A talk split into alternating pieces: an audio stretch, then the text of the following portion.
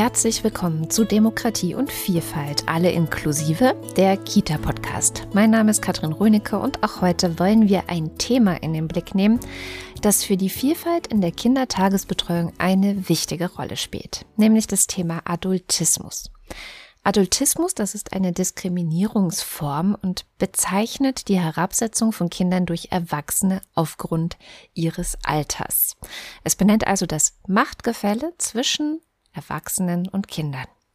Mit meinen beiden Gästen möchte ich heute darüber sprechen, warum das überhaupt ein Problem ist, auch gerade in Bezug auf die Demokratiebildung von Kindern und was man zum Beispiel im Kita-Alltag machen könnte, um Diskriminierung aufgrund von Adultismus zu vermeiden.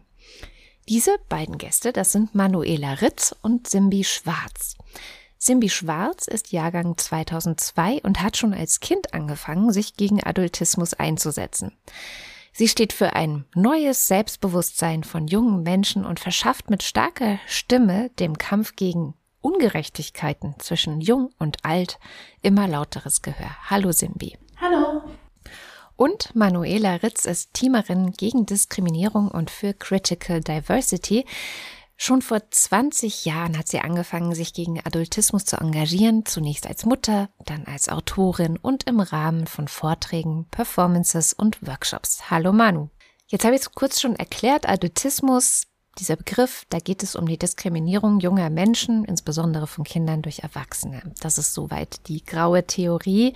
Jetzt habt ihr gemeinsam ein Buch rausgebracht, Adultismus und kritisches Erwachsensein. Das erschien vor kurzem beim Unrast Verlag. Und Simbi, du hast da ja eine ganz bestimmte Erfahrung mit dem Verlag gemacht. Magst du kurz mal erzählen, was war da los? Es war halt vom Verlag vorgesehen, dass ich ein Vorwort schreiben sollte. Da war es halt so, dass ich wirklich keine Ahnung hatte, wie man Vorschlag ähm, schreibt. Also habe ich in meinen Schulbüchern nachgeguckt, ich habe in den Mangas, die ich lese, nachgeguckt, aber es hatte wirklich kein Buch davon ein Vorwort. Und so wurde ich ziemlich so sozusagen im Regen stehen gelassen mit der einzigen Information, dass ich ein Vorwort schreiben soll, ohne wirklich zu wissen, wie das funktioniert. Das heißt, man hat etwas vorausgesetzt und gesagt, so, hier, schreib ein Vorwort und das entsprach aber jetzt gar nicht dem, was du ja konntest oder hat man das dir gar nicht erklärt, wie das geht? Also die einzige Erklärung, die ich dazu hatte, war halt, dass mein Vorwort Interesse wecken soll. Und mit dieser minderen Erklärung habe ich dann halt versucht, versucht eins zu schreiben, was ich noch nie vorher gemacht habe.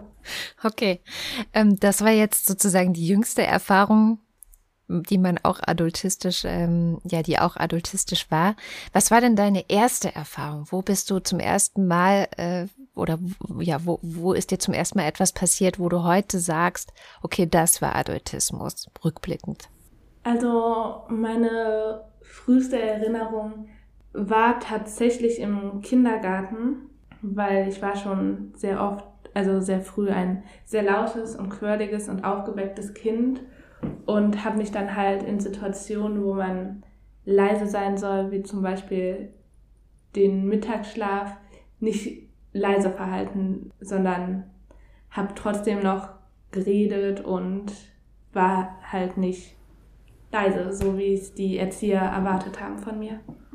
Und warum war das adultistisch? Was daran ist sozusagen das, was du heute auch kritisieren würdest, dass, weil ich glaube, diese Situation, entweder kennen wir sie alle noch aus unserer Kindheit oder wir kennen sie von unseren Kindern oder wie auch immer. Also ich glaube, das ist eine sehr ähm, präsente und verbreitete Erfahrung. Aber was daran ist eigentlich das Problem? Also das Problem ist sozusagen, dass man sich als Erwachsener hinstellt und sagt, ich weiß, was am besten für mein Kind ist, weil es ist ja meistens nicht so, dass die Kinder von sich aus sagen, ich will jetzt Mittag Mittagsschlaf halten, sondern da sind dann Erwachsene, die sagen, okay, von eins bis zwei sage ich mal, ist Mittagsschlafzeit und danach könnt ihr noch spielen, aber um diese Zeit muss Mittagsschlaf gehalten werden. Und das finde ich halt problematisch, weil man halt keinen Menschen dazu zwingen kann, in der Zeit von eins bis zwei müde zu sein. Das funktioniert halt nicht. Manuela, wie war das bei dir? ähm, was war deine früheste Erfahrung oder wann hast du überhaupt gemerkt, dass Adultismus etwas ist, was ein Problem ist? Aus der Kinderperspektive oder aus der Erwachsenenperspektive? also gemerkt. genau, wann hast du gemerkt, dass es ein Problem ist? Weil ich denke, nehme an, die früheste Erfahrung liegt lange zurück.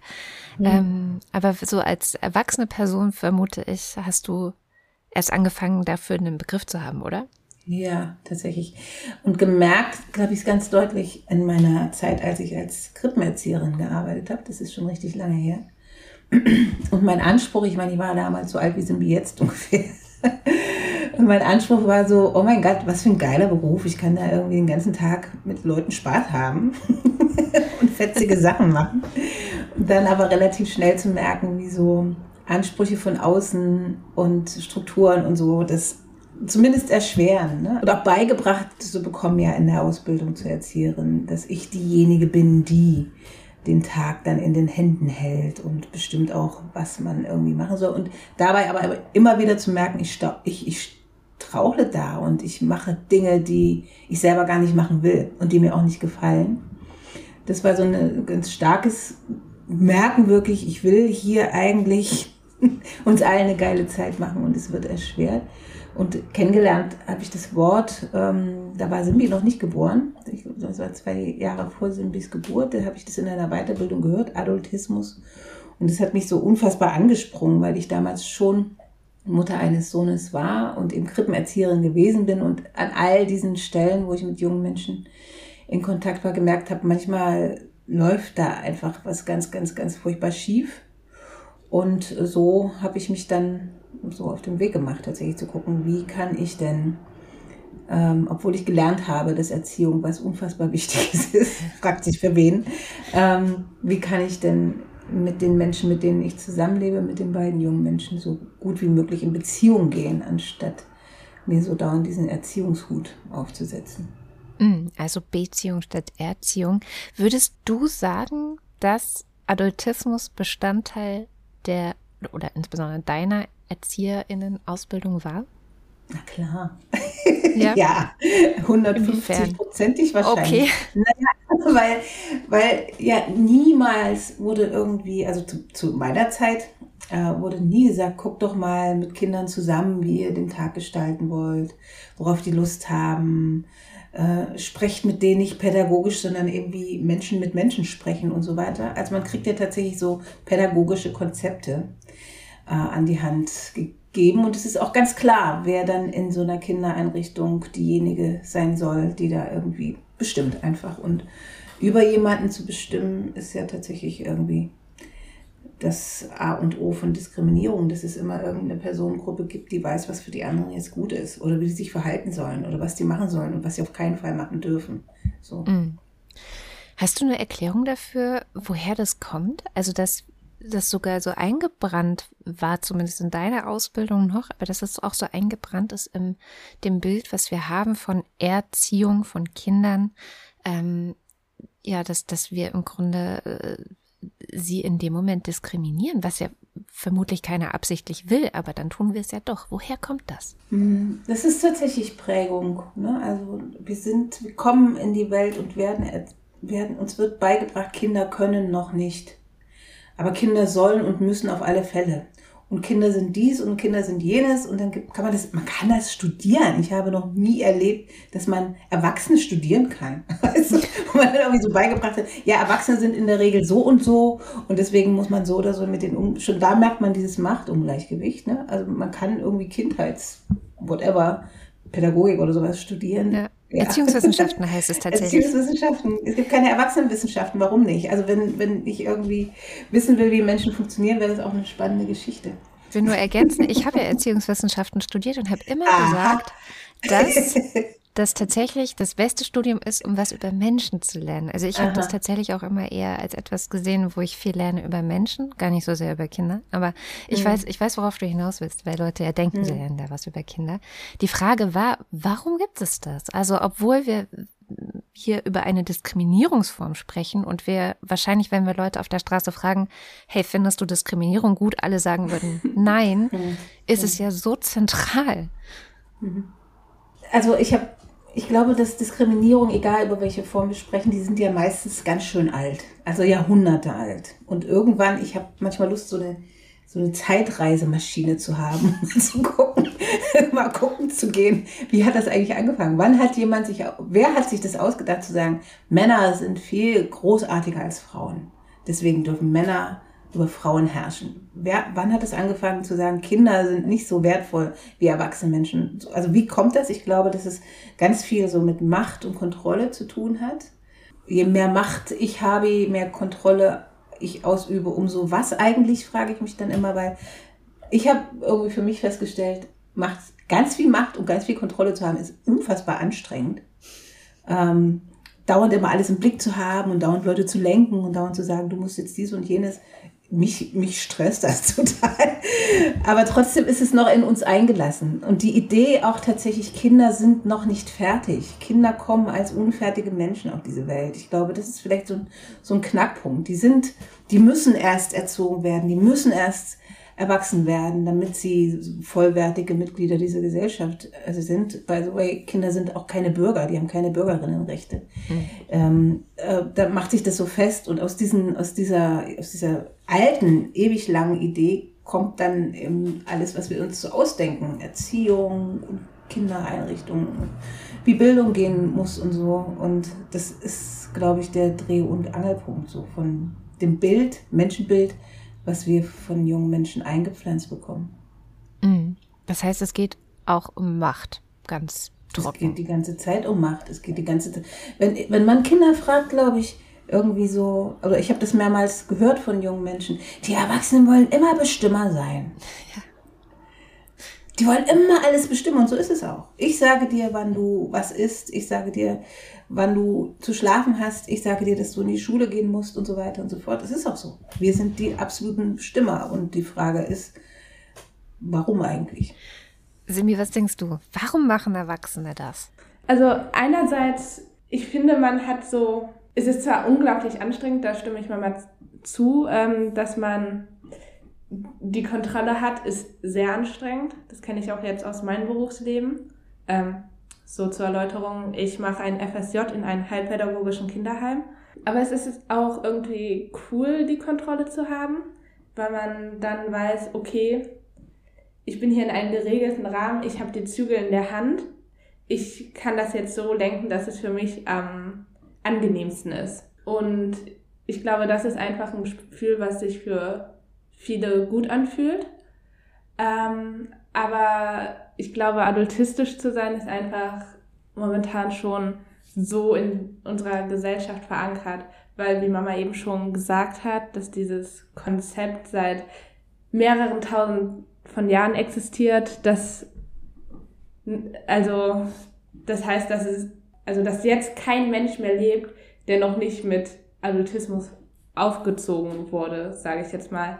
Also, ich glaube, das ist einfach gelernt eine Tradition sozusagen. In der Situation, wo du Mittagsschlaf halten solltest, zumindest nach der Meinung der ErzieherInnen in deiner Kita und nicht wolltest, was glaubst du, war da der Auslöser? Warum mussten, müssen alle Mittagsschlaf halten? Ganz ehrlich, das ist mir bis heute noch ein Rätsel. Also, ich habe keine Ahnung, warum es Erzieherinnen so wichtig ist, dass ähm, die Kinder Mittagsschlaf halten also was ich vielleicht auch aus meiner Arbeit sagen kann, wir haben jetzt nicht so etwas, was Mittagszeit ist, aber wir haben Zimmerzeit. Das heißt, dass die Kinder da eine Stunde auf ihrem Zimmer sein müssen und sich mit sich selbst beschäftigen oder halt ihre Hausaufgaben machen oder so. Und wir haben das zum Beispiel, um Übergabe zu machen. Also dann kommt auch ein, ein neuer Erzieher und dann sprechen wir darüber, wie der Tag war, wie die letzten Tage war, wieso die Kinder heute so drauf sind und planen den Tag. Dafür haben wir die Mittagspause. Ähm, aber was es im Kindergarten ist, das weiß ich nicht, weil da gibt's ja sowas wie Übergabe, zumindest so mitten im Mittag nicht, so wie ich das mitbekomme. Aber ich weiß das. Ja, man, ich weiß jetzt, warum das in genau. Da kann man quatschen. Wenn die Kinder schlafen, kann man endlich mal in Ruhe mit seiner Kollegin quatschen über Gott und die Welt und weiß der Fuchs. So habe ich das tatsächlich erlebt. Also erstens haben wir als Erzieherin selber dann manchmal unsere Mittagspause da reingelegt zum Essen oder was. Aber eigentlich waren das immer Durchquatschzeiten. Dass ihr das auch mal eure Ruhe hattet. Für ja. Zeit für euch. Das ist auch geil, ne? Unsere Ruhe haben. ja, tatsächlich. Aber äh, trotzdem ist es ja so, wie, wie Simbi das sagt. Also, warum soll ich ausgerechnet jetzt müde sein? Und warum muss ich ausgerechnet jetzt schlafen? Und ich habe manchmal mit Kindereinrichtungen gehabt, da ging es nicht ums Schlafen, aber Essen ist ja auch ein sehr mhm. riesengroßes Thema in Kindereinrichtungen. Und es gibt tatsächlich Einrichtungen, das fand ich großartig, die so, die versuchen nicht zu sagen, um zwölf müssen alle oder wann auch immer Hunger haben, weil dann gibt es Mittagessen, sondern die so Kinderrestaurants eingerichtet haben. das finde ich die geile Idee. Wo man so von, von elf bis eins oder was kann man da hinspazieren. Durchaus auch in Kindergärten schon, nicht erst in Schulen in der Zeit gibt es halt Essen und ich muss mir das sozusagen selber organisieren und muss mein Spiel, mein vielleicht gerade jetzt unfassbar wichtiges Spiel, nicht unterbrechen, weil jetzt, nur jetzt gibt es was zu essen und mhm. vorher und danach nicht. Also tatsächlich auch zu gucken, wo können wir solche Strukturen einbauen. Äh, ich, ich zum Beispiel habe mit der Kindergruppe, die, mit der ich zuletzt gearbeitet habe hier in Berlin, die mussten keinen Mittagsschlaf machen, die konnten und durften. Aber die meisten haben das nicht gewählt. Ähm, und dann haben wir halt in der Zeit, wo andere im Haus geschlafen haben, gespielt. Dann kam die Beschwerde, ihr seid zu laut, die anderen Kinder können nicht schlafen, wobei ich mich immer gefragt habe, wollen die überhaupt? Und wir haben dann sozusagen den Ausweg gesucht, das war so am Rand von Berlin und sind dann immer, ich bin dann immer mit den Kindern irgendwie rausgegangen, einfach aufs, aufs, aufs Feld. Mhm. Ähm, und und habe da die, die Mittagszeit oft da verbracht. Und selbst da konnten die sich hinlegen, wenn sie müde waren und schlafen wollten. Aber die Idee von, so ist das schon immer gewesen. Ne? Ja. Und auf die Frage, wer bestimmt es eigentlich, da gibt es ja dann wirklich auch so Tabellen. Dauernd gibt es irgendwelche Tabellen, wo man ablesen kann, ein Kind im Alter von drei, und drei, drei Jahren beispielsweise muss das und das schon können und braucht so und so viel Schlaf und so. Mhm. Und das hat sich mal irgendjemand ausgedacht und deswegen halten wir uns irgendwie dran. Die Wissenschaft hat das. Nein. Ähm, die Wissenschaft hat festgestellt. Mich würde noch interessieren, weil wir vorhin gesagt haben, Beziehung statt Erziehung. Was macht es denn eigentlich mit der Beziehung zwischen Erwachsenen und Kindern, wenn Adultismus zwischen ihnen steht? Ich kann mir vorstellen, dass das nicht so ein tolles Gefühl ist, oder Simbi? Wie, wie hast du die Erwachsenen wahrgenommen, die dir sagen wollten, was du zu essen hast, wann du zu essen hast, wann du zu schlafen hast, dass du zu laut bist und so weiter? Also, ähm, Erstmal würde ich da bei den Begriffen Erziehung und Beziehung einhaken, weil ich und meine äh, Mutter haben auch ähm, in Workshops immer so eine Übung, die heißt Beziehungsweise. Und da geht es halt darum, dass Erziehung immer etwas ist, was sehr viel mit Adultismus zu tun hat, aber Beziehung etwas ein adultismusfreieres Konzept ist. Und gerade mhm. wenn es darum so geht, so Sachen zu bestimmen, dann würde ich eher sagen, dass das aus einer Erziehungsperspektive äh, kommt. Natürlich kommt man sich doof vor, wenn es heißt, so, jetzt gibt es ähm, Sellerie, weil ich bin ein sehr großer Fan von Sellerie und deshalb müssen die Kinder jetzt auch Sellerie essen, egal ob sie mögen oder nicht. Also Sellerie ist jetzt mein Beispiel, weil ich Sellerie hasse, aber dann gibt es höchstwahrscheinlich auch noch so den Klassiker verstehen. Brokkoli oder so. Ähm, ja, und natürlich kommt man sich da doof vor, weil man denkt sich so, ja, okay, meine Wünsche werden gar nicht berücksichtigt. Ist blöd, dass ich jetzt, dass ich die Auswahl habe zwischen Sellerie und Brot. Also bei mir gab es immer die Perspektive, wenn ich nicht das mag, was es zu essen gibt, kann ich mir auch ein Brot schmieren. Ja, ist blöd. Mhm. Also man fühlt sich sehr oft so, ja, danke, dass nicht an mich gedacht wurde. Mhm. Das heißt, es ist so das Gefühl, die Wünsche und Bedürfnisse der Erwachsenen, die zählen viel und die sind irgendwie sehr wichtig. Aber wenn Kinder Wünsche und Bedürfnisse äußern, dann kommt es drauf an, ob das jetzt äh, dem entspricht, was Erwachsene auch gut finden, oder? Ja, ob das in die Vorstellung passt, die der Erwachsene jetzt hatte. Ja.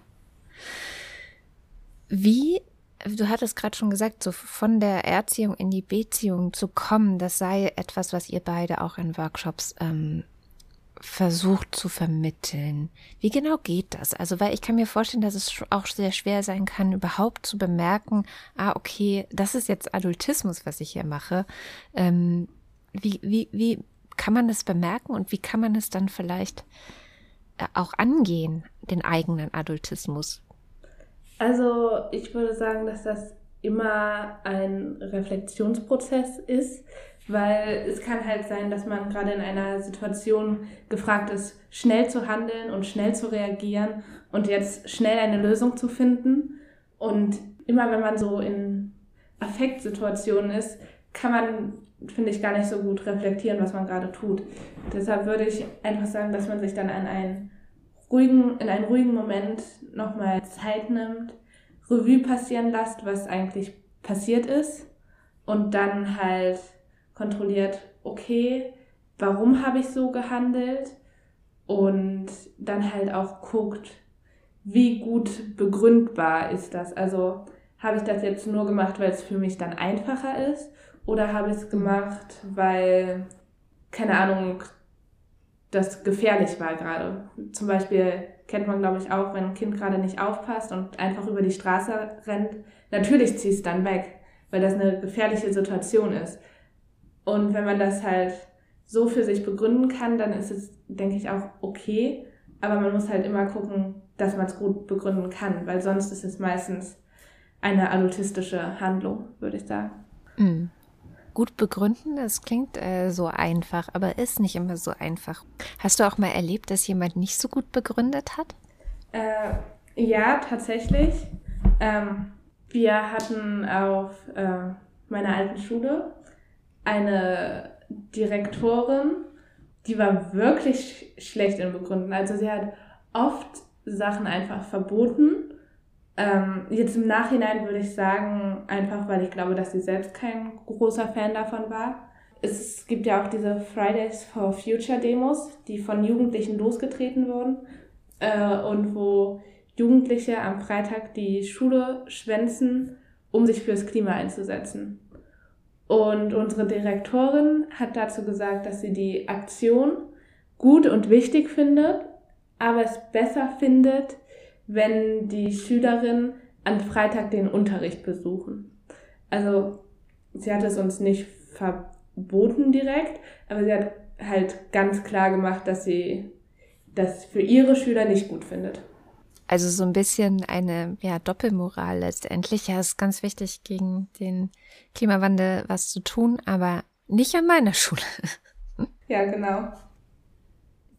In meiner Schule gibt es keinen Klimawandel. Genau. Ist das typisch, Manu, so eine, ja, eigentlich finde ich das und das richtig, aber in Bezug auf Kinder finde ich es dann gar nicht mehr so ganz richtig, vor allem in Bezug auf die Kinder, mit denen ich zu tun habe.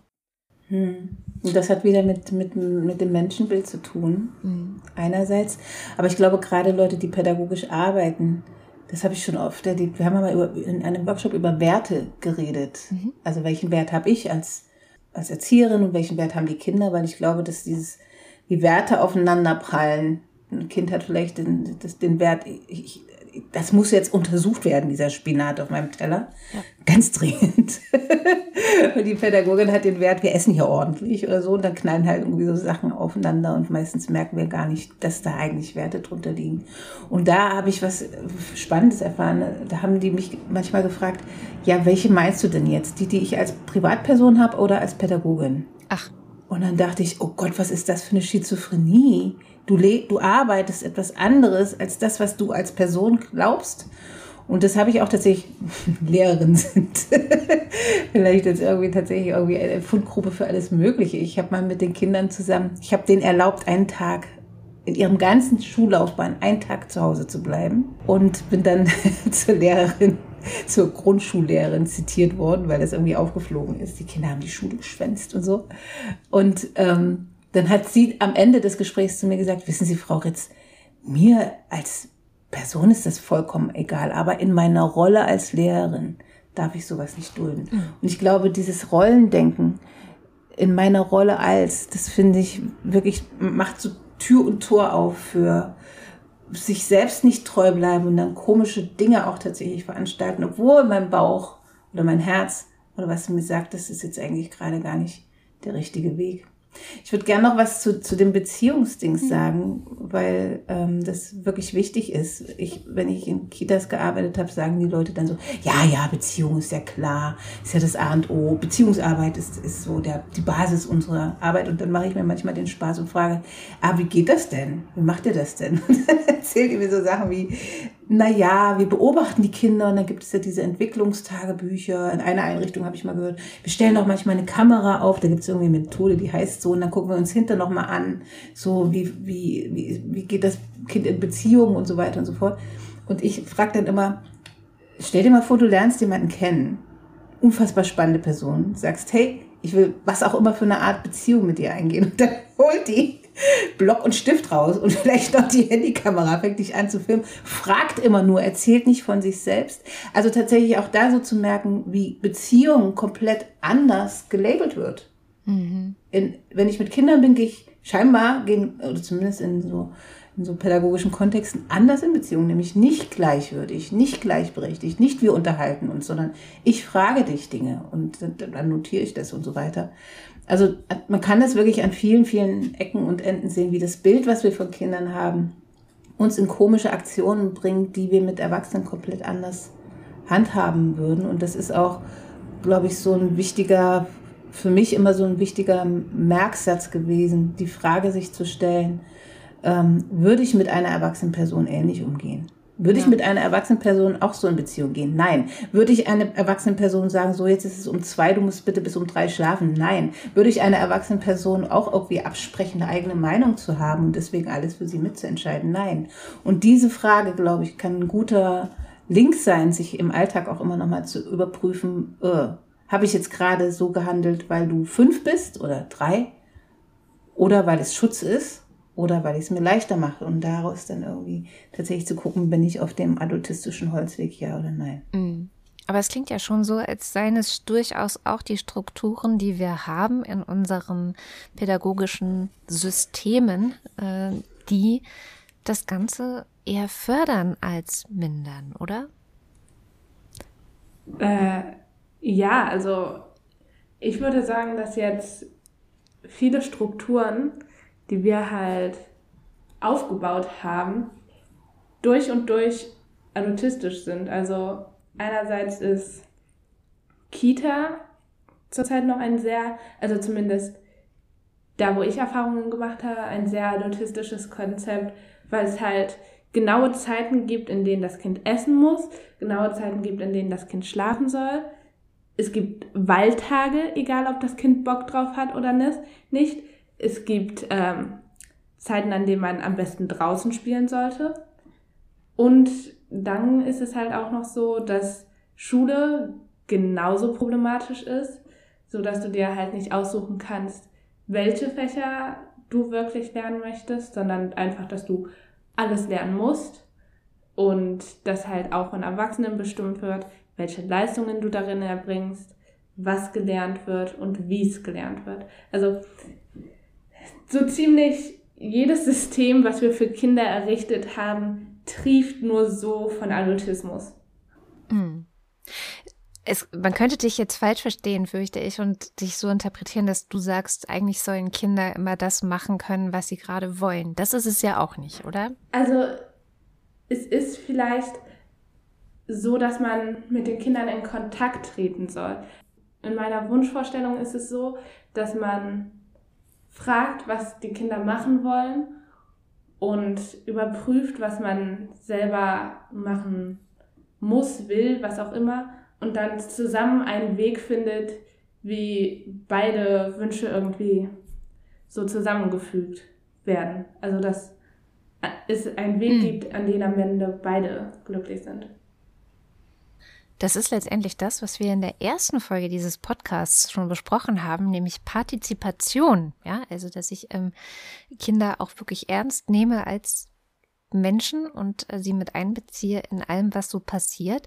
Und da haben wir gelernt, äh, dass das zentral ist für die Demokratiebildung, worum es in diesem Podcast ja generell gehen soll, Das heißt, wenn ich das zu Ende denke, dass ja Adultismus dem Ziel, was angeblich alle teilen, nämlich dass die Kita, dass die Schule aus Kindern mündige ähm, und, und vor allem demokratische Menschen machen soll, komplett im Weg steht, oder?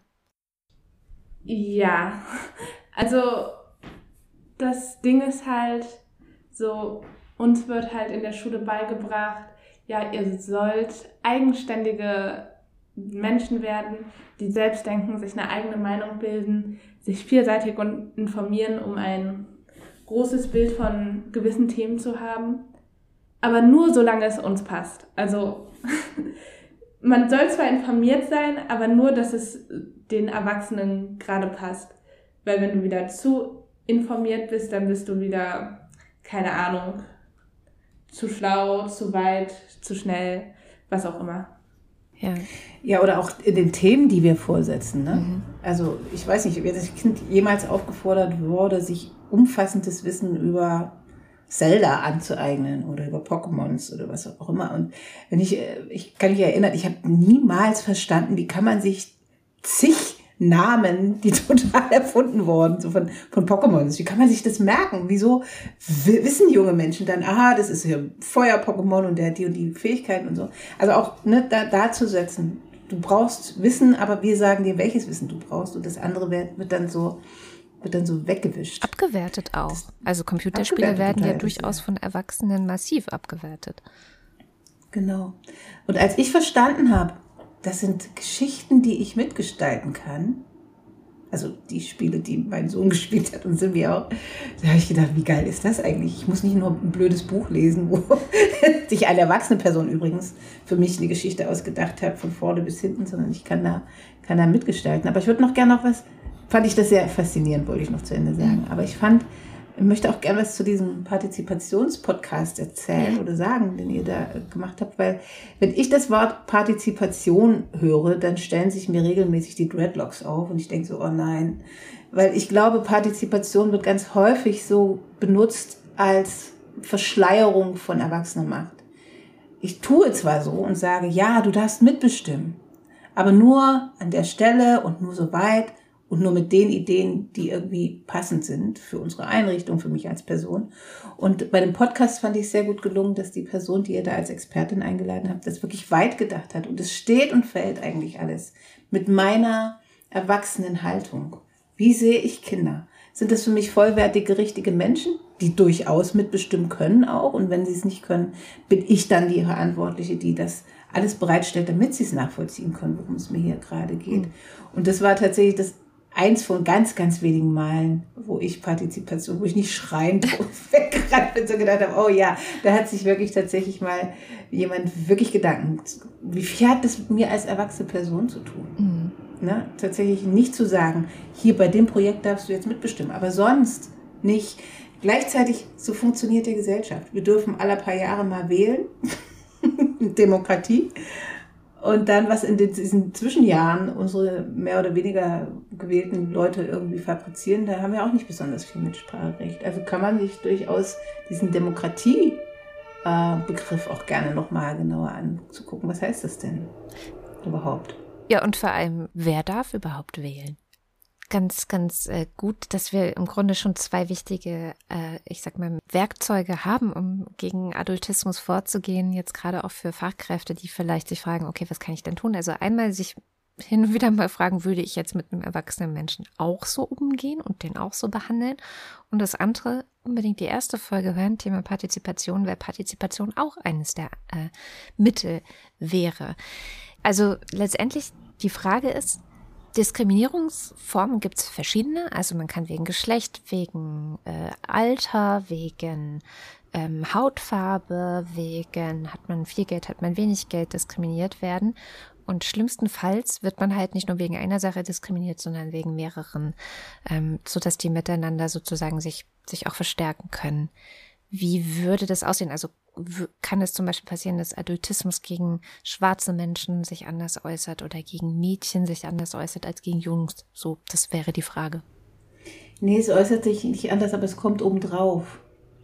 Also ich glaube, die allermeisten Kinder, egal welche, welchen Background die haben, erleben Adultismus hier in diesen Breitengraden. Aber es ein, macht den Unterschied, ob ich jetzt nicht nur als Kind angeranzt werde oder übersehen werde oder irgendwie schlechter behandelt werde als Erwachsene, sondern ob ich, und die Erfahrung haben wir ja beide, Simbi und ich, oder ob ich auch als schwarze Person übersehen werde, nicht gehört werde, mir Wissen abgesprochen wird. Es wird einfach mehr so. Ich glaube, für die Person an sich, jetzt als junger Mensch, ich fand es immer blöd, ungerecht behandelt zu werden ich hätte ja gar nicht die Worte gehabt, ob das jetzt aufgrund von Rassismus ist oder dass, dass ich ein Mädchen war. Also es ist immer, eigentlich sollte man lieber dafür plädieren, alles abzuschaffen. Aber solange es eben noch da ist, potenziert sich das. Und was ja Adultismus dummerweise macht, wenn wir den Eindruck vermittelt bekommen, das ist normal. So ist die Welt nun mal. Wird es tatsächlich für mich als Frau später vielleicht schwieriger, weil ich gelernt habe, so ist die Welt. Immer gibt es irgendjemanden, der über mir ist und der mich dann rumschubsen kann oder mir sagen kann, was ich machen soll. Oder, oder es gibt auch Plätze, wo ich einfach gar nicht hinkomme, Positionen oder so, wo ich gar nicht hinkomme. Dann wird es tatsächlich schwieriger für mich vielleicht als Frau zu erkennen, aha, hier ist gerade Sexismus am Start. Also ich glaube tatsächlich auch, dass Adultismus, diese kollektive Gefahr, Erfahrung, die, die die aller, aller, aller, allermeisten Menschen von uns machen, uns manchmal sehr verbaut zu sehen, aha, das jetzt hier gerade ist Rassismus. Mhm. Hier wird wiederum eine Personengruppe irgendwie so behandelt, so gelabelt, so in die Ecke gestellt, so an den Rand geschoben. Ähm, und deswegen ist so Adultismus für mich auch tatsächlich so, so, so ein, ich sag manchmal so, das ist die, die Basis von anderen Diskriminierungsformen, weil wir es da lernen. Das ist so, die Welt funktioniert so. Das finde ich einen sehr spannenden Gedanken. Das heißt sozusagen, mit dem Adultismus lernen wir zu akzeptieren, dass in unserer Gesellschaft diskriminiert wird. Und zwar egal, ob wir selber ähm, jetzt diskriminieren oder Diskriminierung bemerken oder davon betroffen sind. Genau, und unter diesem Deckmantel von Normalität mhm. erkennen wir es dann manchmal auch nicht. Also wenn ich Workshops zu, zu Rassismus mache mit weißen Leuten, die, die sehen das wirklich ganz häufig nicht. Und ich, ne, also wo, wo, wo findet das denn statt? Oder wo mache ich das? Mit welchen Äußerungen? Das, was du vorhin eigentlich auch gefragt hast. Ne? Was sind denn das so für, wo merkt man das denn im Alltag? Und ich glaube, Allotismus hat uns nicht dazu gebracht, wirklich mit wachen Augen und offenen Herzen irgendwie zu merken, ich bin hier gerade damit beschäftigt, Leute zu degradieren, Leute an den Rand zu stellen und so weiter und so fort. Also das ist schade, weil es dann tatsächlich auf allen anderen Ebenen auch so viel Arbeit kostet, sich das wieder anzueignen, zu gucken, wo bin ich diskriminierend unterwegs oder eben auch, wo bekomme ich es ab. Ja. Als Frau, als schwarze Person, als Mensch, der behindert wird. Ja. Ich kann mir vorstellen, dass es insgesamt ähm, vielleicht äh, jetzt so rüberkommt, als sei das erstens alles wahnsinnig anstrengend, zweitens wahnsinnig schlimm. Aber ich, ich, ich höre raus, dass es eben auch sehr viel zu gewinnen gibt, wenn wir als Gesellschaft jetzt das angehen und sagen, okay, wir nehmen Adultismus ernst, wir, wir kümmern uns darum und ähm, wir gehen das gesamtgesellschaftlich an. Was, was wäre sozusagen die, was ist der Gewinn davon? Was ist das Tolle daran, wenn man eben nicht adultistisch ist? Also, ich bin überzeugt, dass viel mehr Kinder dann den Mut hätten, also individuell aufzuwachsen. Also, was ich jetzt so von mir sagen würde, was aufgrund von Adultismus ganz klar meinen Charakter beeinflusst habe, ist, dass ich Schwierigkeiten habe, mir Raum zum Sprechen zu machen, äh, wenn mehr als eine Person mit mir redet. Also wenn ich in einer Dreiergruppe bin und ein Gespräch geführt wird, dann habe ich ganz oft das Problem, dass ich nicht weiß, ob ich jetzt sprechen kann oder ob die andere Person zuerst sprechen will. Und ich glaube, das wäre nicht passiert, hätte ich in der Schule nicht gesagt, gelernt, man muss aufzeigen, wenn man was sagen will. Man muss leise sein, wenn andere, mhm. also leise sein, wenn andere reden, ist ja schon eine Sache der Höflichkeit. Aber so, dass ich dass es einen Moment gibt, den ich zum Riesen habe und der halt von Erwachsenen bestimmt wird. Ich glaube, der Gewinn wäre auch, oh Mann, das macht so viel mehr Spaß. es macht so viel mehr Spaß miteinander. Dinge zu entwickeln. Und in Workshops frage ich manchmal die Leute auch, was habt ihr euch als Kind für Fragen gestellt, um Welt zu erklären? Das ist immer eine der geilsten Übungen, weil da so unfassbar großartige Fragen rauskommen. Ne? Also die, die Menschen heute als erwachsene Leute nicht mehr stellen, weil wir gelernt haben, wir müssen Antworten haben und nicht Fragen stellen. Aber tatsächlich, eigentlich geht es doch dann darum, gemeinsam Zeit und Raum zu kreieren, in denen es allen gut geht. Und wenn das nicht ein Ziel ist, auf das es sich hinzusteuern lohnt, dann weiß ich nicht, was ein Ziel sein sollte. Also tatsächlich uns als Erwachsene ein Stück weit zu entspannen, dauernd die Zügel in den Händen zu halten, Raum zu geben für Kinder haben unfassbar geile Ideen zu allen möglichen Sachen ähm, dazu zu hören und dann zu gucken, so, okay, das klingt jetzt sehr fantastisch, was du da. Simbi hat mal, wenn ich das erzählen darf, Simbi, wir hatten mal die Idee, eine adultismuskritische mhm. Schule zu, zu gründen. Das ist leider irgendwie im Sande verlaufen, aber wir hatten, die Gruppe, die sich da gebildet hat, hat gesagt, wir müssen von Anfang an, auch wie wir Schule leben wollen, wie Inhalte da funktionieren sollen, jetzt schon in der Planungsphase, das Haus gibt es noch gar nicht, wir haben auch kein Geld, aber wir müssen Kinder von Anfang an mit reinnehmen. Und dann hattest du die Idee, wie geht Geografieunterricht, weißt du das noch? Oder Erdkunde? Oh ja. Deine erste Idee war, äh, wir machen eine Weltreise. Oh. Ist es nicht geil? Wir machen eine Weltreise. Dann habe ich gesagt, und gucken uns die Welt an. Wir machen das nicht mit einem Atlas oder mit einem mit Google Maps oder so, sondern wir fahren los und gucken uns die Welt an und lernen dann da so Dinge. Dann habe ich gesagt, hm, das könnte finanziell ein bisschen schwierig werden. Und dann hattest du die Idee zu sagen, okay, wenn das nicht geht, dann könnten aber, wenn Kinder in Urlaub fahren, und wenn die dann zurückkommen, machen sie die Geografieeinheit für den Ort, wo sie eben waren. Und so, auf solche Ideen komme ich nicht als erwachsene Person. Und ich glaube tatsächlich, dass das auch ein Riesengewinn ist. Das, was Kinder so sagen, tatsächlich sich anzuhören und irgendwie dann was draus zu machen. Und das, auch das heißt ja, Zügel abgeben, nicht ich bin hier die Erdkundelehrerin und erzähle euch dauernd von irgendwelchen Ländern, wo ihr gar nicht hin wollt oder noch nie wart oder auch nicht hinkommt oder was, sondern tatsächlich sagen, wir nehmen unser Wissen, was wir da, und wie würden Kinder in Urlaub fahren an andere Orte? Wie würden sie das sich angucken, wenn sie wissen, ich komme zurück und Leute sind interessiert daran, was ich da erlebt habe? Ja. Aber die Allgemeinbildung. ja, wo soll die woanders besser herkommen als von Reisen? Also es gibt ja auch immer wieder so Berichte von Kindern, die nicht zur Schule gehen zum Beispiel. Ich habe mal mit so einem Kind auf dem Podium gesessen. Es war unfassbar, was sie für eine Allgemeinbildung hatte. Ja, eine meiner Lieblingsautorinnen ist nicht zur Schule gegangen, hat dafür aber mit 14 ihren ersten Roman geschrieben. Ähm. genau. Und das ist ja aber auch so die Frage, wie viel Allgemeinwissen eigentlich bei der Art von Schule, aber das ist das Thema Schule hängen bleibt, ähm, mhm. wie wir Schule machen, ähm, wenn man dann zu einer Klassenarbeit alles hineinlernt und dann ausspuckt für die Klassenarbeit. Ich meine, das meiste ist hinterher eh weg. Aber völlig anderes Thema.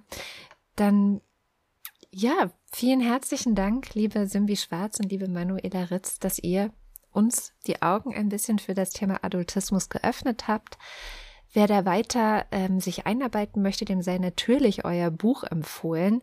Äh, das heißt Adultismus und kritisches Erwachsensein. Ihr habt das gemeinsam geschrieben, was ich auch äh, nur konsequent finde bei diesem Thema. Und die letzte Frage wäre, haben wir irgendwas ganz Wichtiges, was ihr unbedingt unseren HörerInnen noch mitgeben wollt? Was können Sie vielleicht, ja, in Ihrem Alltag umsetzen? Direkt, morgen, heute. Ich habe erst eine Korrektur. Das Buch heißt Hinter aufgeschloss, aufgesch äh, aufgeschlossenen Türen. Das ist Simbis Titel und ich finde es spannend, dass immer nur mein Titel genannt wird. Ah. Simbis Buchteil heißt Hinter aufgeschlossenen Türen. Und so zum Mitgeben, als Leute, die mit vielen Kindern arbeiten, guckt bitte, bitte, bitte, wo ihr Oasen schaffen könnt.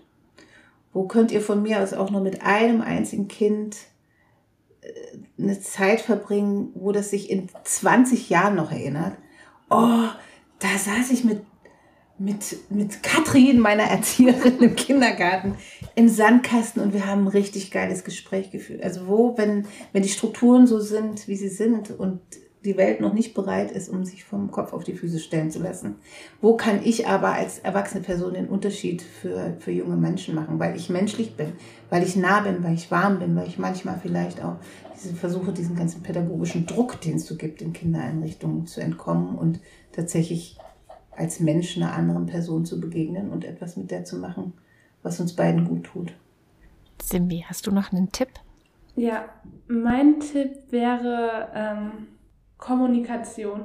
Also mit dem Kind reden und erfahren, was ich als erwachsene Person vielleicht tun kann, damit das Kind jetzt eine, eine coole Zeit hat. Also ist vielleicht ähnlich zu dem, was Mama gesagt hat, aber einfach versuchen, jeden Tag ein bisschen mehr ins Gespräch zu kommen und zu gucken, wie kann ich das Leben, sage ich jetzt mal, so gestalten, dass es für uns beide irgendwie cool ist.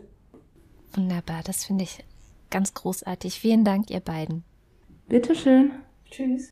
Und damit sind wir schon am Ende unserer fünften Podcast-Folge. In der nächsten werden wir über das Thema Beziehungsqualitäten sprechen, also auch sehr passend zu dem, was wir heute gehört haben. Wir freuen uns, wenn ihr dann auch wieder dabei seid. Die heutige Folge wurde von Vera Katona von der Zentralwohlfahrtsstelle der Juden in Deutschland und von Jannis Hesterberg vom AWO-Bundesverband konzipiert. Redaktion Cosima Schmidt, Produktion ASK Berlin. Am Mikrofon war Katrin Rönecke. Wenn ihr den Podcast spannend findet, dann empfehlt uns gerne weiter. Wir freuen uns, wenn wir möglichst viele Menschen erreichen können. Dabei hilft uns auch, wenn ihr, wo immer ihr könnt, zum Beispiel bei Apple Podcasts oder bei Spotify, eine positive Bewertung dalasst. Demokratie und Vielfalt, alle inklusive, der Kita-Podcast ist eine Podcast-Reihe des Projekts Demokratie und Vielfalt in der Kindertagesbetreuung. Das Vorhaben ist ein gemeinsames Projekt der sechs Spitzenverbände der freien Wohlfahrtspflege. Diese sind die Arbeiterwohlfahrt-Bundesverband, der Paritätische Gesamtverband in Kooperation mit seinem Berliner Landesverband und dem Bundesverband für Kindertagespflege, die Diakonie Deutschland, die Zentralwohlfahrtsstelle der Juden in Deutschland, das Deutsche Rote Kreuz, der Deutsche Caritasverband, vertreten durch den KTK-Bundesverband und die Arbeitsgemeinschaft für Kinder- und Jugendhilfe, kurz AGJ. Das Projekt wird im Rahmen des Bundesprogramms Demokratie Leben von 2020 bis 2024 gefördert.